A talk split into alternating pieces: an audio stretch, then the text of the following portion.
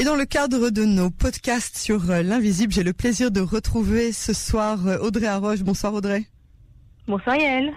Nous continuons donc euh, cette série sur l'invisible après l'intuition, le corps et l'énergie. Nous allons ce soir parler d'état modifié de conscience. Avant tout, je voudrais vous demander Audrey, est-ce que vous pouvez nous définir en quelques mots de quoi on parle quand il s'agit de conscience? Oui, tout à fait, Yael. Euh, de façon très simple, on pourrait dire que la conscience est une connaissance immédiate qu'on peut opposer à l'inconscience. Ça serait une présence à un endroit, à un état, mais doublée de la connaissance d'être présent à. Je ne sais pas euh, si, c'est compréhensible, mais en fait, c'est je, je fais quelque chose et en même temps, je suis conscient que je le sais. Oui, oui, absolument, absolument. Ça, ça, ça fait du sens, comme on dit. Alors maintenant, euh, parlez-nous un petit peu de ces EMC, de ces états modifiés de conscience. Un état modifié de conscience se caractérise par une fréquence d'onde cérébrale qui est différente de l'état d'éveil ordinaire que nous pouvons avoir. Et ça correspond, pour être plus précis, à un ralentissement de ces ondes cérébrales. L'état modifié de conscience, c'est une manière d'être présent à quelque chose et en même temps d'être en relation avec quelque chose euh, scientifiquement, c'est mesurable avec un électroencéphalogramme qui va démontrer euh, des ondes de grande amplitude appelées ondes alpha. Et ces ondes alpha correspondent à un état de repos profond.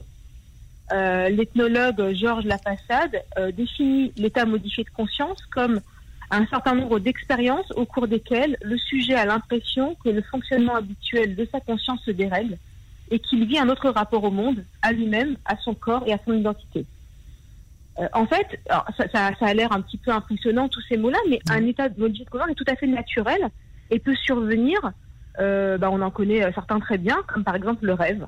C'est un état modifié de conscience. Oui, ça, j'allais dire, quand on est en train de rêver, en fait, on est toujours là, mais en fait, on n'est plus là. Hein. Que ce soit des rêves dans la hum. nuit ou des rêves éveillés, on a ce sentiment. Alors, même dans le, tout à fait. Alors, dans, dans des exemples même éveillés, comme vous venez de le dire exactement, quand on lit un bon livre Parfois, on peut être dans cet état-là, dans un, endroit où on est contemplatif devant un paysage, dans une simple rêverie euh, intérieure, ou même quand on est préoccupé, mhm. euh, on a l'impression un peu de partir.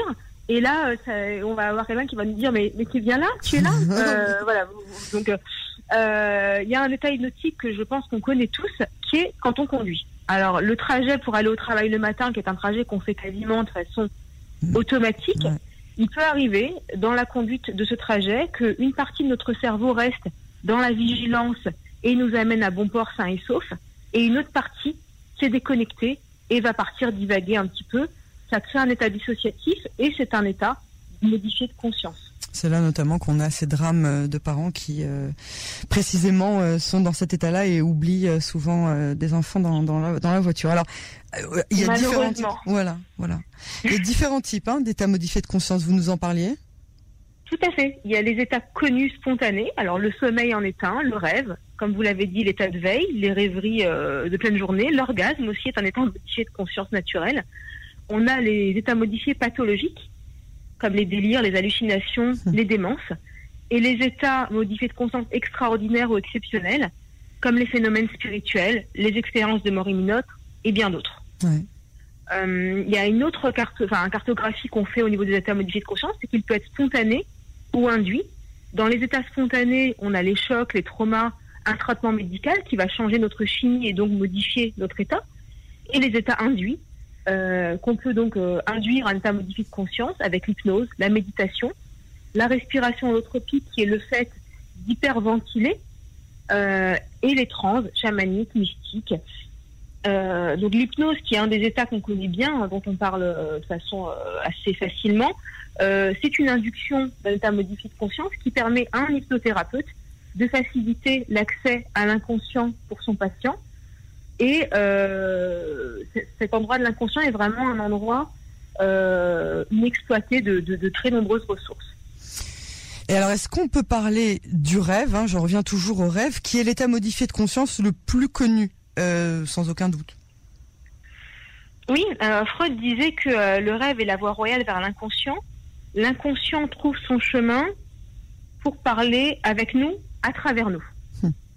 Euh, le rêve, c'est vraiment une source d'information euh, très importante.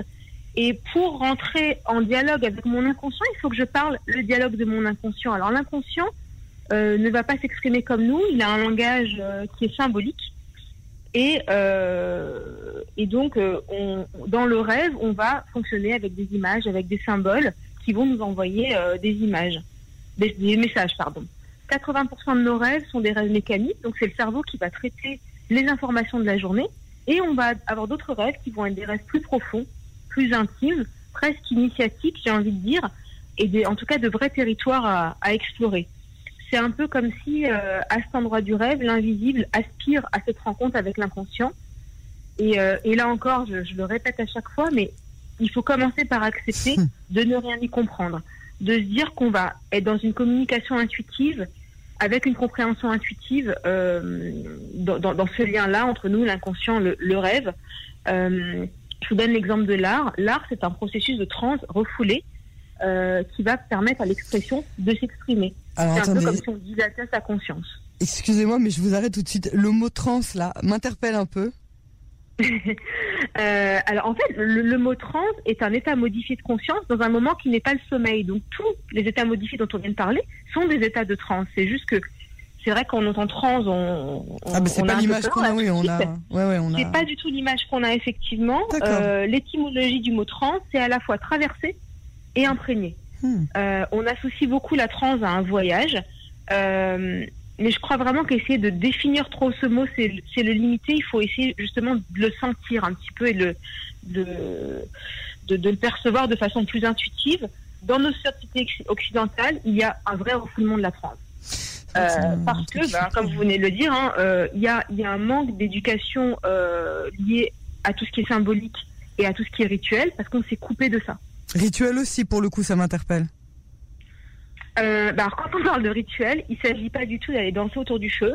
Euh, Encore que, hein ou de ce genre de choses. Encore que, oui, mais, mais je sais que voilà, notre imaginaire euh, de nos sociétés va tout de suite vers des, des imageries un petit peu, on va dire, exotiques. Mais mm -hmm. un rituel, c'est une, une, mise en forme dans le monde matériel d'un langage qui doit être aussi compréhensible dans le monde invisible. Et comme on l'a vu, le monde invisible s'exprime par la symbolique quand on fait un rituel, on pose un cadre qui permet de contenir l'expérience. Et ce cadre, il est fait pour être sécurisant. Et ce qui est important dans le cadre d'un rituel, c'est de mettre une intention euh, et qu'il y ait des témoins. Qu'il y ait des témoins euh, de notre intention et du fait qu'on va donc euh, aller dans ce processus.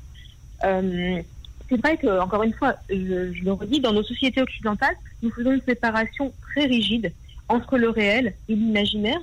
Et cette distinction, elle n'est pas faite dans nos sociétés ou n'a pas été faite à d'autres époques. Euh, on vit euh, régulièrement des rites dans nos vies sans en être conscient, sans être conscient de leur importance, parce que dans nos sociétés, on désacralise euh, ces rites de passage. Pour exemple, la brit mila, la bar mitzvah, sont des, rites de passage. Alors c'est vrai qu'on ne le voit pas comme ça, parce qu'il y a, le, religieux qui est attaché, mais c'est une façon de marquer des étapes de vie importantes il y a d'autres sociétés, par exemple sociétés indiennes, où on célèbre encore ce qu'on appelle la fête, de la tuberté, c'est le passage euh, de la jeune fille, donc qui a ses règles, qui, qui devient une femme. Donc c'est des, choses qui sont célébrées euh, euh, dans d'autres traditions. Mais je crois vraiment que si on met de la conscience dans nos rituels, si on ritualise d'ailleurs davantage en conscience nos étapes de vie, on pourrait en retirer de vrais cadeaux. Parce que dans un rituel, il y a une demande, on, on, demande à avoir du réponse, mais il y a aussi un besoin de célébrer. Et on célèbre aussi bien euh, des étapes de vie importantes, comme on l'a vu, les bar mitzvahs, les brit mais on célèbre aussi les deuils. C'est aussi mm -hmm. des choses qui se ritualisent. Euh, J'aime beaucoup cette expression de Paolo Coelho qui dit que l'univers entier conspire à, la à ta réussite. Et ça commence par poser un acte, par décider de co-créer avec l'invisible et de faire confiance au processus faire confiance au processus. C'est vrai que c'est, euh, on, on, devrait nous-mêmes faire plus confiance euh, et euh, aux rituels qu'on a dans nos vies et donc euh, à se laisser aller un petit peu à ces états modifiés de conscience qui, d'après ce que je comprends en fait, nous arrivent euh, clairement euh, beaucoup plus de fois qu'on qu'on qu'on arrive à s'en rendre compte. Audrey Arvo, je vous remercie infiniment pour cet épisode passionnant de ce soir et on vous dit à très bientôt pour le prochain épisode. Je crois qu'on va parler de chamanisme chamanise, tout à fait. J'ai hâte d'avoir la suite parce que pour le coup, c'est quelque chose qui, pareil, qui c'est des thèmes qui font un petit peu réfléchir, dont on n'a pas forcément les tenants et les aboutissants. Donc on vous dit à très bientôt pour le prochain volet de ces podcasts sur l'invisible. Audrey Arroche, merci d'avoir été sur Cannes. À très bientôt, avec plaisir. Au revoir.